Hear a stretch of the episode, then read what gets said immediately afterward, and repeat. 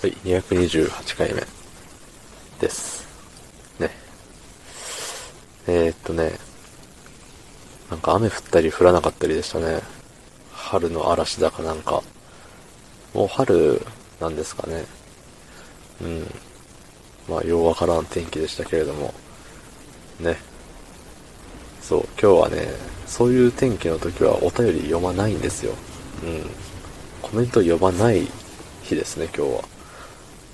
まあ言って読むお便りもね、もうありませんので、メモ帳から何を喋ろうかなと、チラチラ見てたんですけれども、なんかね、どれもね、いや、これで5分いけねえだろうっていうやつばっかりなんですよね。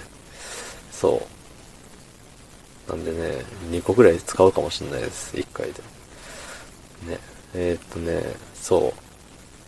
こないだ、昨日かななんか、パッて、不意に浮かんだんですけど、あ、あの、アラサーなんですよ、僕は。なんで20後半なんですけど、この、なんか年って、毎年絶対増えるじゃないですか。そう、多分その年を、何？例えば僕が25だとしましょう。25から26になるときに、その、検定試験みたいな。26歳検定みたいな。そのね、試験に合格しないと26歳にはなれませんみたいな感じで積み上げていくシステムがあれば、すごい面白いなって思っちゃいましたね。なんかあんまこういう言い方はしたくないですけど、ね、年上でも、え、こいつ、年上なのにこいつ、みたいな人って、まあ、ね、少なからずいいて存在してしまうと思うんですよ。まあ、それゆえに世界が回ってるのかもしれないですけれども、ね、まあ、認めたくない年上みたいな。まあ、そういう人とかがね、いる中で、年下でも、こいつ本当にすごいな、みたいな、思う人もいると思うんですね。うん。だからね、年齢を、年齢とはまた別で人間レベルみたいな。自分、自分25だけど人間レベルもう32だよみたいな。お、すげえじゃんつってなるじゃないですか。うん。だから年齢とまた別にね、レベルがあったら、また人生面白いんじゃないかななんて思ったりするんですよね。まあ、ただね、そのレベルをどうやって、えー、ね、決めていくのかっていうところは全く何も考えてないんですけど、何がいいでしょうね。体力テストとかですかね。体力テストはちょっと無理ですよね。あのね、だって60歳ぐらいになって、ね、いや体力テストで受からんかったからもう人間レベル18だよみたいな。18にもあれか、ならんか。下り坂だったらね。うん、だからまあ、人生生きていくことによって常に、ね、重なっていくもの積み上がっていくものっていうと何があるかなってとこなんですよね。まあ、記憶力とかでも老化していきますからね。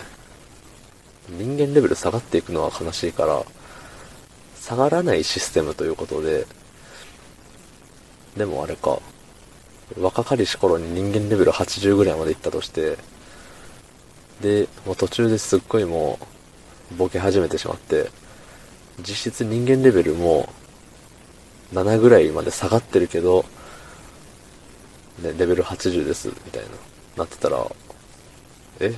お前どっちなん？ってなりますもんね。いや、下がることもあるっていうことにしましょうか。しましょうかって誰に言ってんだろう。うん。そういう風にね、うん。